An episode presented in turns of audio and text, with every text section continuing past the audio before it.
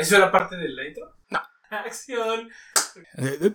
Mis queridos clase medieres, crononautas, clase medieras, clase medieros, clase medieros. Estamos muy muy contentos de estar con ustedes en este capítulo 17 que le dedicamos con mucho amor, mucho cariño y mucho corazón a Los Ángeles Azules. 17 años. ¿No? Me gustó, me gustó mucho su respuesta en- cuando los cuestionaron sobre la canción de 17 años. Entonces, este, les dedicamos este capítulo a ellos. Y evidentemente nos pone a pensar qué haría Jay de la Cueva si Los Ángeles Azules dejan de tocar. 17 años. Entonces, el, el universo se alinea tranquilamente. Después de casi dos meses de responsabilidad social y mucha autocrítica, nos entregamos al romance de un personaje que lo único que aportó fue risas y burla y cosas muy cagadas. Además de esta bonita dedicación a Los Ángeles Azules, este programa está dedicado a nuestro seguidor, escucha, Ángel Cano, que nos dijo, ya, Axel Cano. Axel. Sí, dijiste- me dijiste- Tú me dijiste Axel, ¿no? ¿Sí era Axel? Sí, era Axel. Perdón, Axel. Otra vez. Además de dedicárselo a los grandes ángeles azules, este va para Axel Cano, que nos pidió que si ya volvíamos a la comedia por el amor de Dios y decidimos volver en la puerta grande con un personaje sarnoso, mugroso y cochino como los que nos gustan. Ahora bien, eso no quiere decir que haya sido cualquier cosa. Habría que pensar cómo en su época habrían sido recibidos sus chistes y sobre todo los comentarios que hacía. Es por eso que todos los que participamos en este programa nos deslindamos por lo dicho por este comediante, actor y escritor. Bueno, todos menos Baltasar, que ya saben que tiene mentalidad de persona de la tercera edad. Sin embargo, como muchos personajes de los que platicamos aquí, estaba adelantado a su tiempo con un humor fuertemente enraizado en sus experiencias, miedos, tabúes y en lo que se le pegara, el personaje de hoy revolucionó la comedia para convertirla en una disciplina más allá del pastelazo y la equivocación. No me lo tomen a mal. Participó en todo tipo de comedias, jugó y experimentó con todo tipo de cosas, pero su expectativa estaba en otros rumbos. Él quedó como representante más visible de un clan que, conducido por su madre, generó revueltas en Hollywood que como ya hemos platicado en otros capítulos, en ese tiempo era una mugre. Este capítulo eh, tiene también una fuerte carga de ironía y de sarnosidad. Antes de comenzar, les recordamos que contamos con un Patreon. Nos encuentran como Escuela Nacional de Clase Medieros tanto en Patreon como en YouTube. Ahí pueden aportar lo que quieran y ayudarnos a continuar revelando la vida de muchos personajes que de otra manera alguien más revelaría, porque últimamente todo el mundo hace podcast. Entonces, no es porque seamos muy importantes, pero nos ayuda a que estén en esto. También les quiero recomendar que vayan a la página de Facebook de Tit- Titlix. Titlix, que nos hizo esta chingonería de taza y otras tazas más, para que vayan a ver. Tienen unos servicios muy chingones y tienen cosas muy buenas, así que vayan a darle una vuelta. Si no nos pueden ayudar con dinero, con que se suscriban, es más que suficiente. Con que nos vean y lo comparten. Exactamente. Mientras eh, escribimos este, este bonito guion, estamos escuchando al grupo norteamericano The Devil Makes Three. Échenle un ojo en plataformas, está muy muy bueno. Es una especie como de country así medio cochinón, de ese que me gusta. Y que, miren, representa. Es, es el, ma- es el maestro Chayanne, dice este güey. No, pues qué pasó. Es Johnny Cash, Pacheco, comiendo pastel. Entrémosle en la historia de este comediante, actor, escritor y loco que revolucionó la comedia con ironía e inteligencia. Un comediante que intentó todo porque nada le parecía. Mi Marx favorito, Groucho Marx. Un aplauso.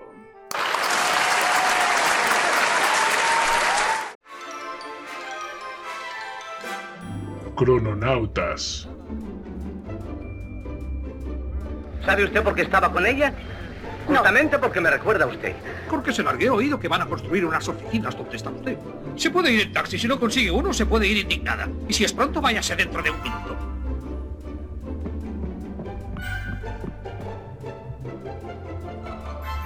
Levántese, esa no es forma de entrar en una taberna, es la forma de salir. Hoy, Groucho Marx. Capítulo 1. Se podría decir que nací a una muy temprana edad. Julius Henry Marx podría ser considerado como, como muchos de los artistas que tocamos en este lugar y de su época, una navaja suiza. Hacía radio, televisión, cine, vodevil, teatro tradicional, escribía un poco, stand-up y también cantaba.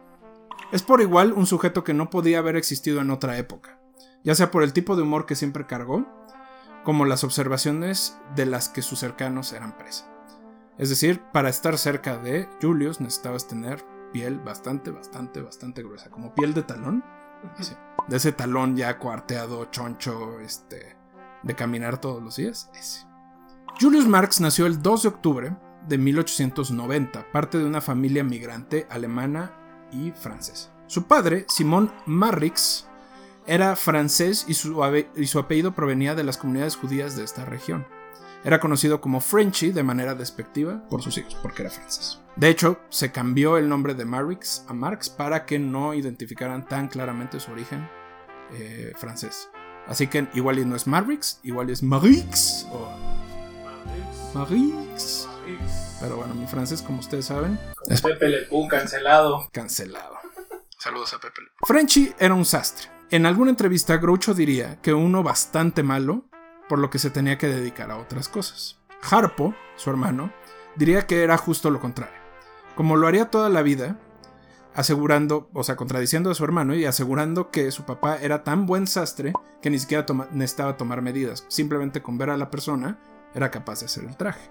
Pero que las condiciones de vida en Nueva York de esa época lo obligaron a tener todos los trabajos que pudo para mantener a su esposa en casa, o sea, que no fuera trabajadora, porque acuérdense que del maldito pitocentrismo. en esa época las mujeres no deberían de trabajar y cuidando de los niños. Minnie Schauberg, su madre, era de origen alemán y migró junto con su familia a Estados Unidos cuando tenía 16 años.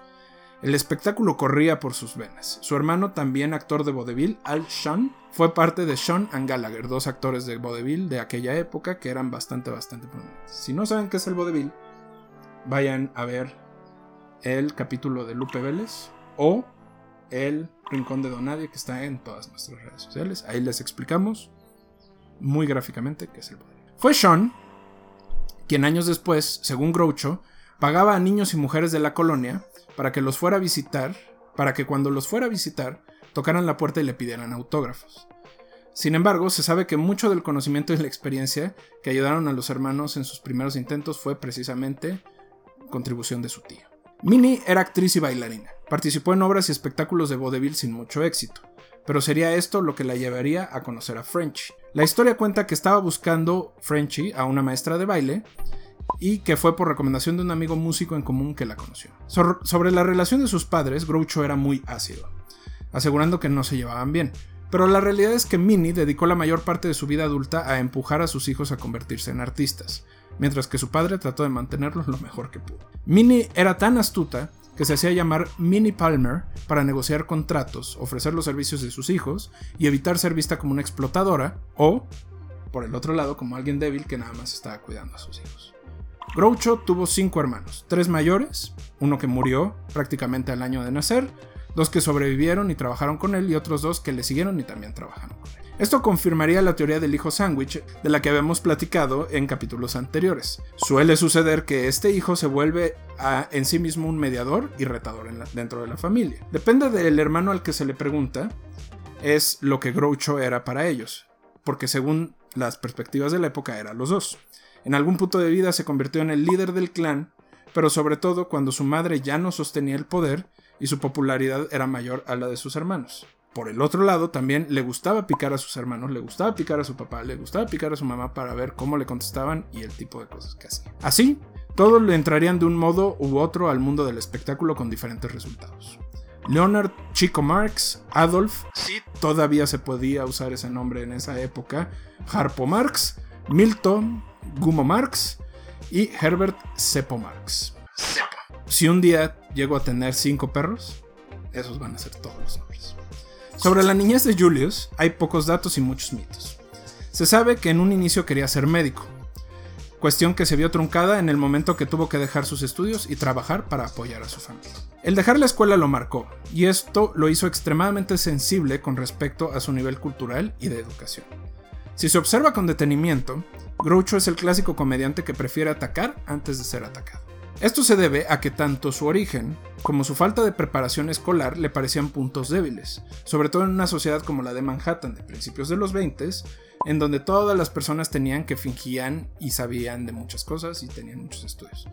Señores, recuerden que los 20 es la época de la explosión del espiritismo, entonces tampoco era para tanto. Esto ocasionó que Groucho fuera un lector voraz y siempre estuviera al tanto de todas las noticias. Esta eh, compensación le ayudaría años más tarde a desarrollar un estilo de humor y sobre todo a tener herramientas para conquistar mujeres, cosa que le encantaba hacer. El tema de las mujeres es sumamente común, tanto en su comedia como en sus escritos. Sin embargo, me gustaría recuperar esta parte de las memorias de un amante sarnoso que explican probablemente de dónde viene dicha pasión. Groucho, donde sea que estés, perdona por execrar dentro de tus palabras. La primera vez que me di cuenta, diría Groucho, que existía un mundo fantástico fue cuando vino un día a visitar a mi madre, la única tía de mi familia que estaba cargada de dinero y de aires sofisticados. Su cabello era rojo, llevaba unos tacones altos y tenía unas formas bellas y tensas que se acentuaban ahí donde se supone que deben acentuarse todas las formas deseables. Cuando penetró en nuestro piso, toda la atmósfera se llenó de una fragancia exótica y seductora, que más tarde, a lo largo de mi vida, reconocí como el olor típico de un burdel.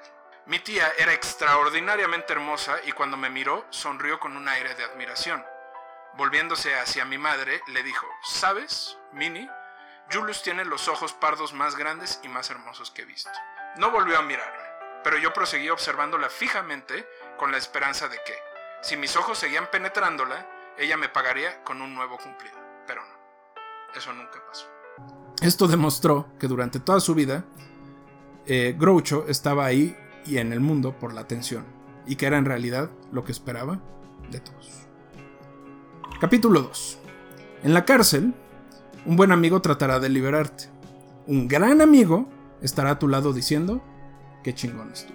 Ser médico no fue opción.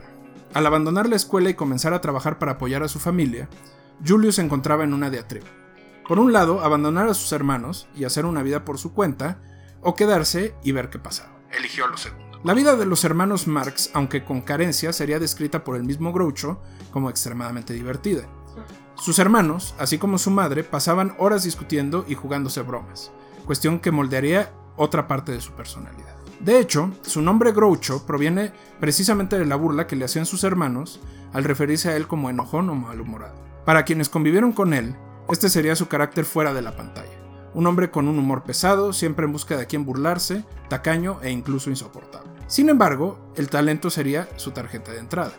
Cuando su madre estaba empujando a, Chico, su hermano mayor, este estaba en clases de piano. En dichas clases, Julio se acercaba con curiosidad y comenzó a cantar. Su madre, que tenía en mente convertirlos a todos en artistas, eh, reconoció en él una voz de soprano muy, muy interesante y trató de empujarlo. Cuando vio esta oportunidad, que para ella era de oro, decidió que se integraran al vodevil. Su primera experiencia fue con, con el Jean Leroy Trio, o el trío de Jean Leroy. Estuvo trabajando un tiempo con ellos, se fueron de gira, pero todo se fue a la chingada cuando los dos músicos que lo acompañaban lo dejaron abandonado y se llevaron todo el dinero de todas las entradas de lo que habían ganado en la gira. ¡Desgraciados chingada madre! ¡Cabrones! ¡Chinguen a su madre todos! Minnie tuvo que enviarle dinero para que pudiera regresar. Y podemos adivinar que además de las carencias que tuvo de niño económicamente, este fue uno de los elementos que caracterizaría su marrés, lo, que, lo, lo, regiomontano de su acción, por decirlo de alguna manera. Porque, como sabe, aquí el productor es, es norteño, este, son bastante tacaños.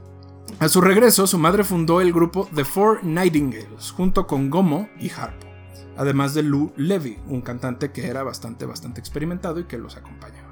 El nombre, en clara referencia a Florence Nightingale, de la, de la que Minnie era extremadamente fan, es también eh, parte de las muestras de cómo Groucho fue generando su propio humor, a partir de esta inteligencia, de cambiar los términos y de generar nuevas formas de hacerlo. Evidentemente se lo debía 100% a su mamá.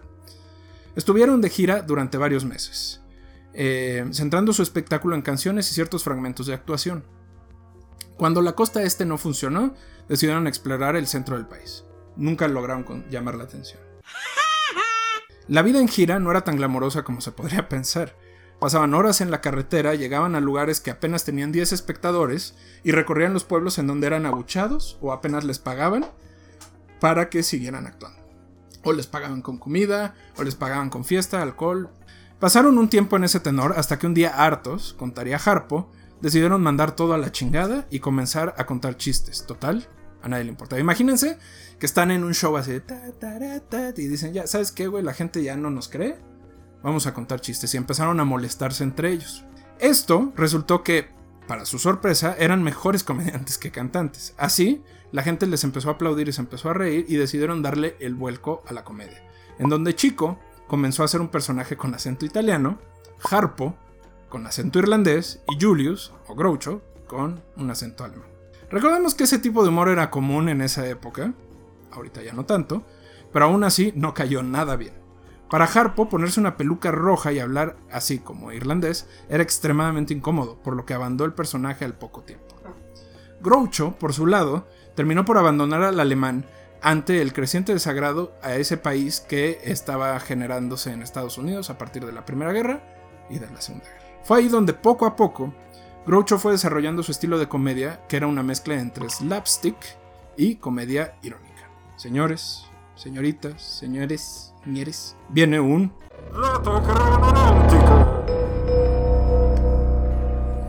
El slapstick es un género de comedia usado predominantemente a principios del siglo pasado, en donde el actor en cuestión va pasando por diferentes problemas y su incapacidad de hacer bien las cosas, pero que al final logra salir victorioso o como héroe. Promovida por Fred Carno, se puede encontrar en el cine silente, pero sobre todo en Laurel and Hardy, El Gordo y el Flaco, y con Chaplin, que lo llevó a otro nivel. Si no me creen, vean sus películas. O sea, vean, hay películas de, Chaplin donde se hacen efectos visuales que son.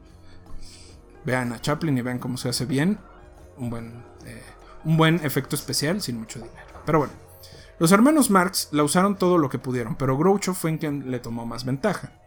Durante, durante esos años utilizó un bigote falso para las actuaciones, pero cuando ya no pudo hacerlo, porque llegó tarde, ya sea porque estaba ebrio, se había ido de fiesta o porque su hijo nació, no se sabe por qué, decidió pintarse un bigote con una que debería de hacerlo yo para evitar este bigote culero que tengo.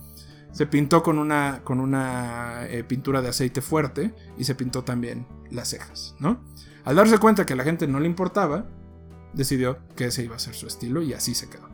Al darse cuenta de que la gente no lo... Ok, eso ya lo... Perdón, perdón. Igualmente, notó que cambiar su voz, hacerla mucho más aguda, rápida, así como cambiar su caminar generaba más risa. Otra vez, este era un tipo de comedia donde ese tipo de cosas funcionaba, ¿no? Cambiar su tipo de caminar implicaba que caminaba como si tuviera una pierna mala.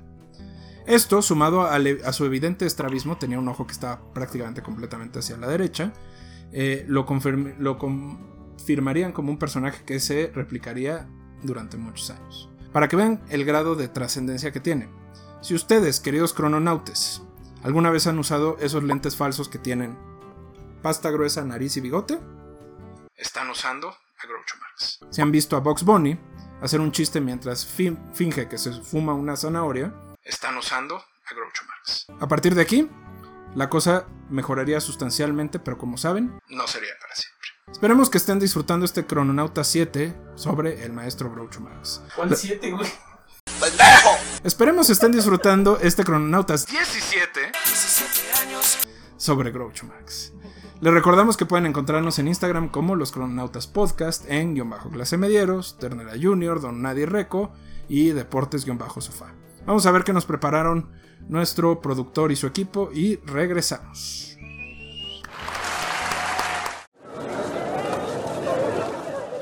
Intermedio clase mediero.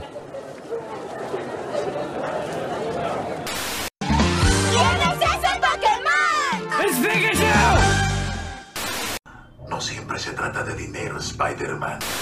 ¿Qué huele? ¿Cómo están? Yo soy Don Nadie y este es un Chrono Nugget presentado por En la Luna Joyería. Como se darán cuenta, el divo de Toluca, el señor Baltasar, desapareció con las joyas y el dinero. Pero le mandamos al hombre pájaro de Monterrey para que lo regrese a trabajar inmediatamente. Pero bueno, volvamos al tema. Desde la existencia y propagación del cristianismo, la serpiente ha sido considerada como un símbolo de maldad y terror en el mundo occidental. Sin embargo, no siempre fue así. En la historia hay diversos ejemplos de la serpiente constituyendo valores como la fuerza, la resiliencia y el poder. En Egipto, la serpiente cobra era la representación de la diosa Udayet, quien era la protectora de los faraones en el Egipto Bajo. Ureo, que era la representación de esta cobra en los tocados, solo podía ser usada por la realeza y los faraones y definitivamente representaba poder, valor y astucia. En China, significaba longevidad y supervivencia, pero sobre todo sabiduría. Antes que los dragones, las serpientes eran consideradas como transporte de la buena suerte y la fortuna, y era a través de ellas que las buenas noticias se hacían llegar a todo el reino. Igualmente, el cambio de piel era considerado una especie de desprendimiento de lo malo, en la tierra y de la posibilidad de renovarse constantemente. Otro caso interesante es el del 9 de mayo de 1754, donde Benjamin Franklin publicó una ilustración donde mostraba una serpiente dividida en ocho. Cada una de las partes representaba una de las colonias que a él le interesaban, con la frase Únete o muere. La utilización de las serpientes se atribuye a una creencia de la época en donde ellas podrían perder partes de su cuerpo y seguir sobreviviendo. Así que ya saben, si andan en búsqueda de algo que represente cómo cambian, aprenden, mejoran y se empoderan, chequen esta pieza de En la Luna Joyería, construida para representar la supervivencia, crecimiento y sabiduría que desarrollamos día a día y en todos los problemas que enfrentamos. Vayan a enlaluna.joyería en Instagram y hagan sus pedidos. Yo soy Don Nadie y si alguien ve al divo de Toluca, dígale que me voy a quedar con su peluche de AMLO con el que puede dormir. Buena semana, los queremos. ¿Qué producen en tu casa del corte? No le meten en mi vida.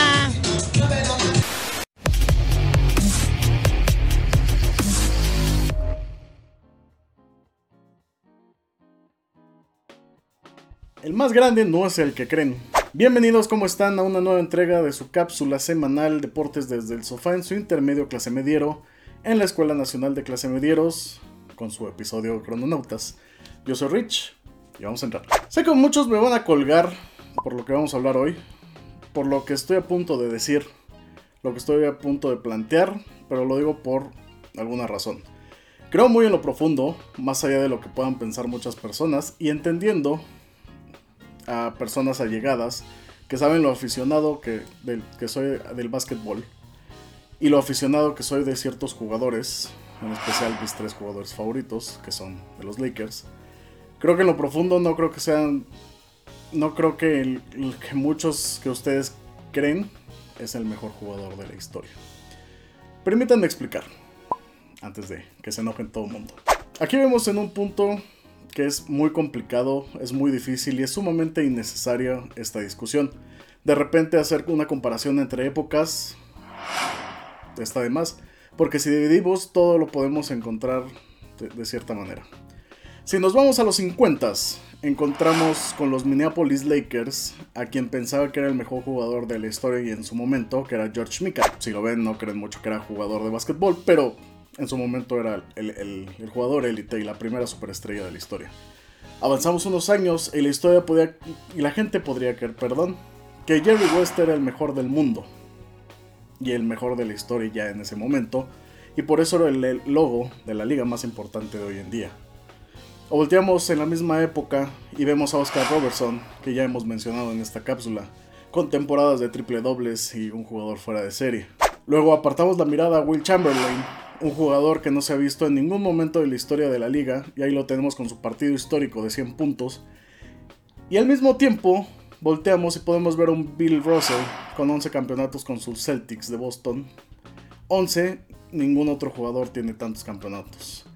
Avanzas un poco más y llegas a Karim Abdul-Jabbar, el máximo anotador de la historia de la liga, llevando a esos Bucks de Milwaukee a su único campeonato y después para jugar con los Lakers. En esto avanzas un poco más todavía en este viaje en el tiempo, como es el episodio que estamos. Y llegas a los 80s y es una época tan complicada porque tienes al Magic Johnson con los Lakers, tienes a Larry Bird con los Celtics, que se repartieron todos los campeonatos de los 80s, o quitando un par de, campeonatos que se llevaron los Rockets de Houston con Hakim Olajuwon, otro fuera de serie. Y tienes otros grandes, tantos, tantos, tantos jugadores en esta época, sin igual y sin comparación. Y es aquí donde en 1984 surge Michael Jordan como un jugador novato salido de la Universidad de Carolina del Norte. Fue el novato del año esa campaña. En su primer año ya tenía un contrato con Nike, con los Jordan 1, que pensaban que no se iban a vender, pero se vendieron de más. Y en los primeros años ya tenía un contrato incluso con Gatorade. Pero Jordan tenía un gran problema, y es a lo que voy. No sabía jugar en equipo, nunca pudo hacer nada en los 80, se enfrentaba a los grandes y no lo lograba. Se enfrentó en sus primeros años a Milwaukee y a los Celtics. Y sí, tiene el récord de 63 puntos en un partido de playoffs contra los Celtics de Larry Bird. Y el resto de, la liga quedó impresionado. Pero pues no le sirvió de nada. Hasta ahí quedó. Después fue verse cara a cara con los pistones de Detroit de Isaiah Thomas, de Dennis Rodman, de Bill Lambier o de Joe Dumars, y que estos los eliminaran tres años consecutivos. No le sirvió de absolutamente nada a Jordan ser tan buen jugador. Jordan entendió que podía ser ese factor clave en su equipo, ese factor verdadero más allá de sus habilidades, cuando supo que podía jugar en equipo, cuando le llegó un score y entendiendo que no solo todo se trataba de él. Y es ahí que tenemos ya el levantamiento de sus primeros tres campeonatos en los primeros años de los años 90. El retiro momentáneo de un par de años, lamentable su incursión en el béisbol, y otros tres años cuando regresó. Pero aquí mi punto es, Jordan fue avasallador en la época de los 90 y de ahí su viaje cómico, mágico, musical que se echó en los Wizards de Washington, que ni para qué recordamos. De ahí avanzamos un poco más y aunque mucha gente estará en desacuerdo, y una disculpa, encontramos que el mejor jugador de los años 2000 es, Kobe Bryant, a pesar de la comparativa con quien muchos pueden mencionar o acabamos de mencionar, o a pesar de que mi jugador favorito de la época es Shaquille O'Neal y que siempre lo defenderé a muerte, no, no, no está al nivel de Kobe en, esta década. También es pensar que en los años 2010, o en la década de los 2010, que a muchos no les gusta, que a muchos no les parece. Podemos ver que al final LeBron James es el jugador más dominante de esta década. Muy a la par de Stephen Curry que dio una revolución en el juego. Entendamos una cosa, y a lo que voy es, luego de hacer este rebuscado planteamiento y tan largo, y de menos aprendieron algo de, de básquetbol, es muy difícil hacer un llamado con seguridad de quién tiene que ser el mejor de la historia. Mezclar o comparar épocas es muy complicado. No es lo mismo con jugadores que, estaban en 1962 a cómo jugaban ya en el 2008. No es lo mismo las reglas que se tenían en los años 80, por ejemplo, que no se tiene un reloj de pintura, tal vez en los 70 con Will Chamberlain, por eso pudo anotar 100 puntos. O lo suave que se, han llamado, se, ha vuelto ya la liga para, para llamar foul para cualquier cosa hoy en día. O en su momento en los 70 que ni siquiera tenían línea de 3 todo va de la mano. Y sé que si queremos decirlo así es difícil. Tal vez si Jordan jugara hoy, podría promediar hasta 50 puntos por juego. Pero no es la idea. No es como tendríamos que verlo. Es muy complicado sacar eh, de esta idea aferrada a, todos los aficionados hoy en día. Es este de... Es que Jordan es el mejor de la historia. Y es por eso que es mi jugador favorito. Y yo ya no veo nada de básquetbol porque desde que se retiró no es lo mismo, el básquetbol ya se acabó y nada es igual y todos son maletas porque son bla bla bla. No, no lo veamos así. Yo siempre defenderé a muerte a Magic Johnson, a Kobe Bryant, a Shaquille O'Neal, que son jugadores fuera de serie, mis jugadores favoritos como ya lo he mencionado. Pero no podemos encerrarnos a solo decir, es que este es el jugador más importante y es el mejor jugador de la historia porque es mi jugador favorito. Y ya, no. No creo que sea correcto mencionarlo de esta forma. Creo que desafortunadamente esas ideas dañan mucho el deporte y a la afición que puede disfrutar esto. En mi opinión, creo que caemos en esto. Y si ya de plano no nos ponemos de acuerdo, siempre podemos recurrir a mencionar que Brian Scalabrine, la White Mamba, puede ser el mejor jugador de todos los tiempos. Pero bueno, muchísimas gracias. Recuerden que nos pueden encontrar en Instagram en arroba deportes-sofá. Todas las solicitudes de tema o, de, son bienvenidas. Muchísimas gracias por acompañarnos en esta cápsula de deportes desde sofá. Esto es el intermedio clase mediero en su cápsula semanal de crononautas. Esto es la Escuela Nacional de Clase Medieros. Yo soy Rich. Ahí se ven. There are too many of them. What are we going to do?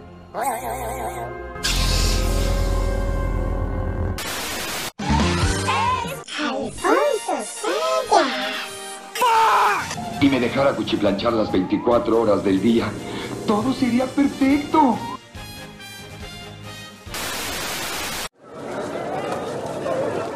Fin del intermedio.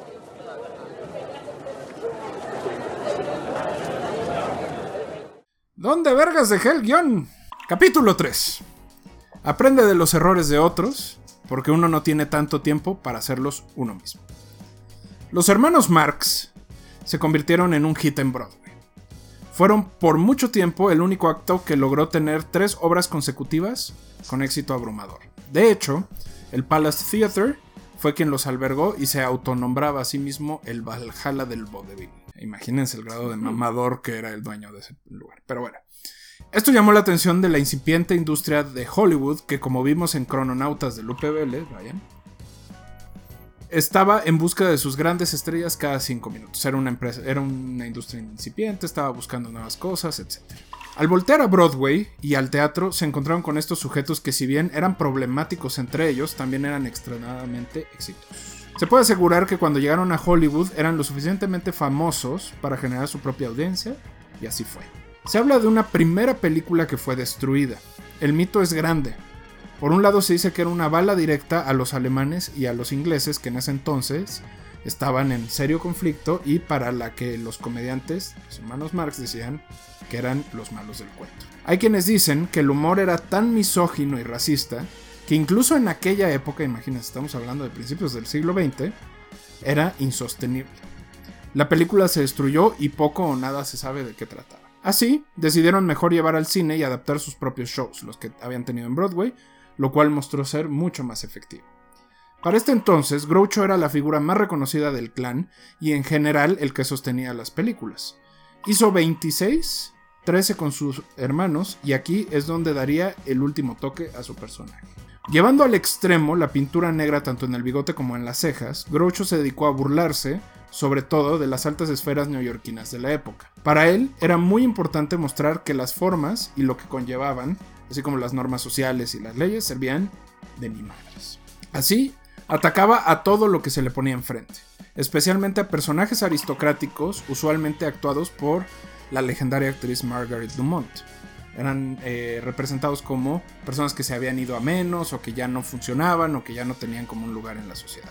Sobre la relación con la actriz, el mismo Groucho diría irónicamente que fue tan exitosa porque ella nunca entendió los chistes. También, por aquellos años trabajó eh, con la NBC en diversos programas de radio, de los cuales muchos se perdieron. O los perdieron. ¡Sospechosa la wea! Recordemos que la popularización de la televisión vendría décadas más tarde, si en la radio se encontraban, además de noticias y deportes, novelas, sketches y cuentos cortos. Su programa radiofónico, You Bet Your Life, o Tú apuesta tu vida, fue el más popular. Incluso tuvo una iteración en televisión en 1950, y aún así nunca alcanzó los niveles que tuvo en el cine y en el teatro. De ahí en adelante poco a poco fue perdiendo vigencia. Entre los momentos claves fue ser conductor del Tonight Show en el lapso entre Jack Parr y Johnny Carson. Para quienes no saben quién, cuál es el Tonight Show, es donde está eh, Jimmy Fallon. Presentando a este último como su conductor final. O sea, él fue el que presentó a Johnny Carson, que a su vez Johnny Carson fue heredando a Conor Ryan, eh, Jay Leno y luego a 20 minutos después. Fue perdiendo su, su, popularidad, pero se hizo de muchos amigos. Entre sus mejores amigos de aquella época están Elton John, Alice Cooper, Nick Kavitz y otros que lo invitarían a formar parte de sus proyectos, pero siempre en pequeños roles. Recibiría a manos de Jack Lemmon un Oscar honorario para él, sus hermanos y Margaret, que nunca entendió los chistes. Finalmente, dentro de la literatura, además de las memorias de un amante sarnoso, tuvo otros 8 volúmenes, mayoritariamente alrededor de la filosofía y su perspectiva de vida, así como del personaje que él mismo había creado. Capítulo 4. Un epitafio que diga perdón por no levantar. Ya saben que en este bonito programa nos gusta dejar algunos chismecitos para el final. La vida personal de Groucho, como puede pensarse, fue extremadamente caótica.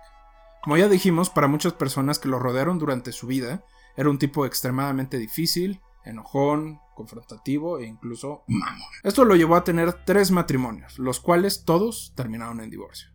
El primero con Ruth Johnson, con la que tuvo dos hijos. El segundo con Kay Mavis, a la que le llevaba varios años. Él tenía 54, ella tenía 21. Tuvieron todavía una hija. El tercero, Eden Hartford. Él tenía 64 y doctor, productor, adivine cuántos tenía. Él tenía 6'4. Un minuto y 37 segundos más tarde. 20. 24. ¿24? Tenía 24 años cuando se casaron. Groucho era insomne, cuestión que le llevó a intentar de todo tipo de cosas para dormir, desde fumar mota, inyectarse morfina, de todo. Menos terapia. Él atribuiría ese insomnio a la crisis financiera del 29, pero la realidad es que también tenía otro tipo de problemas. Aunque nada de lo que a continuación diremos está comprobado, se sabe, por relatos de personas que vivieron con él y con las que platicó, que vivía en constante depresión y ansiedad, lo cual podría haber generado largos periodos de abandono y de insomnio. Los fracasos en los últimos años de su carrera, el rompimiento de los hermanos Marx, habrían pegado fuerte porque, como recordamos, Groucho era especialmente egomaníaco y perfeccionista. Tampoco se pudo ajustar a los entonces nuevos medios como la televisión y el cine, mucho menos a la música, lo cual lo hacía sentir un tanto inservible. Su última compañera, Erin Fleming, sería el último empuje que necesitaba el actor para intentar revivir su carrera. Sin embargo, sus hijos, especialmente Arthur, que era su hijo mayor, consideraban que en realidad ella tomaba ventaja de él o estaba abusando de él. La realidad es que mentalmente Groucho no estaba bien y habría tenido varios eventos e infartos causados por el tabaquismo y el alcoholismo que siempre lo acompañó, lo cual ya le hacía dudar sobre ciertas cosas, le hacía contar mentiras, le hacía pasar por otras cosas. Esto lo llevó a participar en eventos en los que ya no mostraba la lucidez que lo caracterizaba e incluso eran vistos como intentos por obtener dinero. Esto lo llevó también a poner un show y a grabar un disco que no fue nada bien recibido por la crítica, An Evening with Groucho, o Una tardecita con Groucho. Dinero que no necesitaba del todo, y eso es la realidad, porque a pesar de todo, su avaricia le funcionó para tener un nivel de vida relativamente cómodo en sus últimos años. Groucho comenzó a tener problemas de salud que lo llevaron al hospital con una neumonía de la que ya no saldría. Al respecto, un amigo al que en sus épocas de radio eh, conoció, llamado George Freeman, diría, Recuerdo la última vez que vi a Groucho, tenía tubos en la nariz. Cuando me vio, estaba débil, pero ahí estaba. Cuando me vio, puso sus manos sobre los tubos y lo tocó como si fuera un clarinete.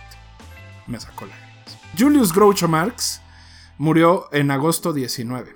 Murió unos cuantos días cerca de la muerte de Elvis, lo cual le impidió que se diera el reconocimiento necesario pero que funciona como un chiste que él mismo hubiera planeado hacia sí mismo. De su legado, robando de Wikipedia, como a veces hacemos, les contamos algunos datos interesantes. Nate Perrin, escritor y amigo de él y sus hermanos, basó su personaje como Homero Adams, en la serie de, la, de los Adams de los 60s, en Groucho. Don't Shoot Me, I'm Only the Piano Player o No me disparen, soy solo el que toca el piano, de Elton John, tiene varias referencias a Groucho y a sus hermanos, además de que el título es memoria de uno de sus encuentros, donde un día Groucho llegó, le puso así como te voy a disparar y Elton John le dijo no me dispares, yo solo toco el piano.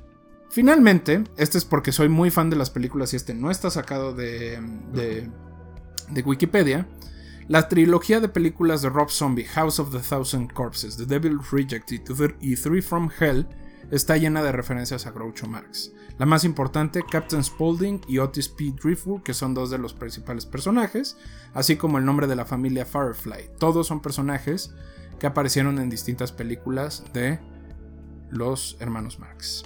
Así pues, los dejo con esta frase que en él luce maravillosa, pero que aplica a varios influencers y políticos de este tiempo.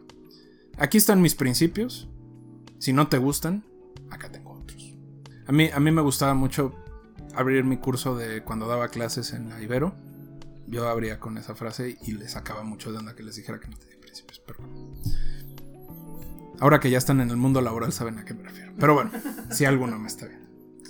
Esperemos que les haya gustado este Crononautas número 17. Recuerden que nos encuentran en Instagram como arroba los crononautas podcast, está arroba ternera junior, arroba en guion bajo clase medieros, arroba deportes guion bajo sofá y arroba donadie reco. Ahí nos encuentran para cualquier cosa, reclamo, insulto, discusión, lo que ustedes quieran. También estamos en YouTube como Escuela Nacional de Clase Medieros y en Patreon como en guion bajo clase medieros. Échenos la mano suscribiéndose o siendo patrones o ayudándonos, compartiéndonos con sus familiares. Si quieren torturar a alguien, si odian a su jefe, mándenle un video mío.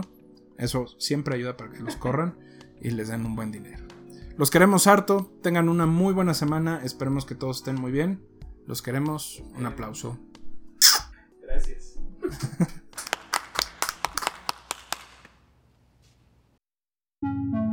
Crononautas.